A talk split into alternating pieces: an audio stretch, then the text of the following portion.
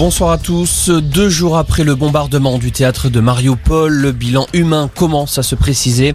Selon le président ukrainien Volodymyr Zelensky, plus de 130 personnes ont pu être sauvées, mais des centaines d'habitants de Mariupol sont toujours sous les décombres. Pendant ce temps, à Moscou, Vladimir Poutine participait cet après-midi à un grand concert pour célébrer l'annexion de la Crimée.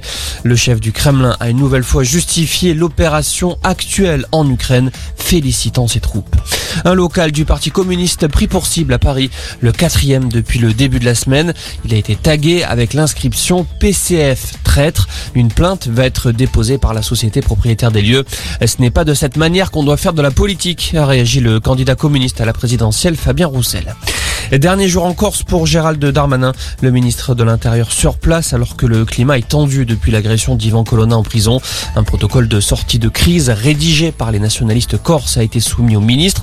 Ce document officiel met par écrit les engagements de l'État de ces derniers jours, notamment en ce qui concerne les discussions sur l'autonomie de l'île de Beauté. Sept personnes mises en examen pour vol en bande organisée sur le tournage de la série Lupin avec Omar Sy. Près de 300 000 euros de matériel avaient été dérobés fin février. L'équipe avait été agressée avec des tirs de mortier d'artifice sans faire de blessés. La plupart des accusés sont mineurs, certains sont encore en fuite. Trois mois de prison avec sursis pour le père de famille qui avait enlevé son fils en décembre dernier dans le Pas-de-Calais, déclenchant une alerte enlèvement. Sur fond de séparation conflictuelle, il était allé chercher son fils de 12 ans chez l'assistante maternelle.